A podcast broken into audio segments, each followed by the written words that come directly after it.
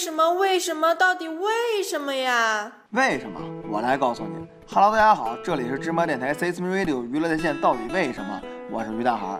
有人啊叫我于博士，有人叫我于二逼。但甭管你叫我什么，你都可以在我们的微信公共平台芝麻娱乐回复聊天室来跟我提问，也可以在我们的新浪官方微博芝麻电台跟我单逼。那么到底为什么臭豆腐那么臭呢？我们今天啊就来讨论一下。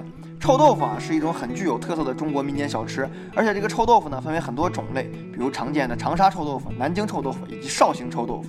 这个长沙臭豆腐在长沙街头啊可谓是随处可见，满街都飘散着臭豆腐那股浓郁的臭气，一下子就盖住了汽车的尾气，使得长沙人民神清气爽啊！而且这个臭味啊非常提神，就好比说你在十分困倦的时候来到一个沼气池边上，肯定一下子你就不困了呀。所以长沙人民的头脑都非常的灵活，由此可以推断出为什么湖南卫视的节目总是那么的生龙活虎。都是臭豆腐的功劳啊！再说说这个南京臭豆腐，为什么当年国民党会定都南京呢？那肯定是臭豆腐的功劳啊！大家都知道，在战争年代，不论是平头百姓还是达官贵人，都是吃不到什么好东西的，因为所有的资源都要被送往前线，每天呢，人们只能吃白面条子，可能连咸盐都没有啊！这长期吃下去，谁能受了啊？以至于吃饭变得索然无味，人们需要和饥饿感做斗争啊！但是在南京，有一种神秘的食物叫做臭豆腐，这种食物呢，不需要任何佐料就能够发出强烈的刺刺激性味道。使人瞬间对食物产生一种反胃感和厌恶感，能够大大减少人们对于食物的需求。所以国民党经过高层的决议，决定定都于南京，坚决与饥饿感和对于美食的欲望斗争到底。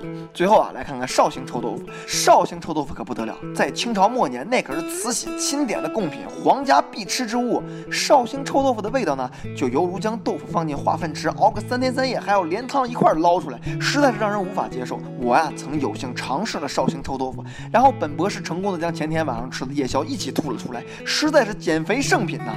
长期服用这种减肥圣品呢，可以导致思维混乱、神志不清、行为诡异，就会像我们的慈禧老奶奶的所作所为。那么到底为什么臭豆腐那么臭呢？经过我多年的研究，终于得到一个结论，那就是因为王致和当年的配方他就是这么写的。不过啊，我认为王致和作为一位现在依旧活跃在超市调料专区的著名历史人物，他的做法啊是没错的。因为如果臭豆腐做成水果的，比如什么芒果啊、香蕉啊、草莓啊。那你还让布丁怎么在食品圈里混？让果冻班级们怎么面对未来的美食人生呢？不过本博士认为臭豆腐还是可以与时俱进的，加入榴莲口味，因为两者有异曲同工之妙啊。那么本期节目呢就到此为止了。如果你觉得我的想法牛逼，请把我的节目呢分享到你的朋友圈，让更多的人听到我牛逼的想法。但如果你觉得我的想法傻逼，没关系，也请把我的节目啊分享到你的朋友圈，让更多的人呢来跟你一起向我开炮。开炮地点啊就在我们的微信公共平台芝麻娱乐和我们的新浪官方微博芝麻电台，也可以向我提出你。你们的问题，也许下一期节目呢就是你的问题，欢迎你们一起来骂我。哦，原来是这样。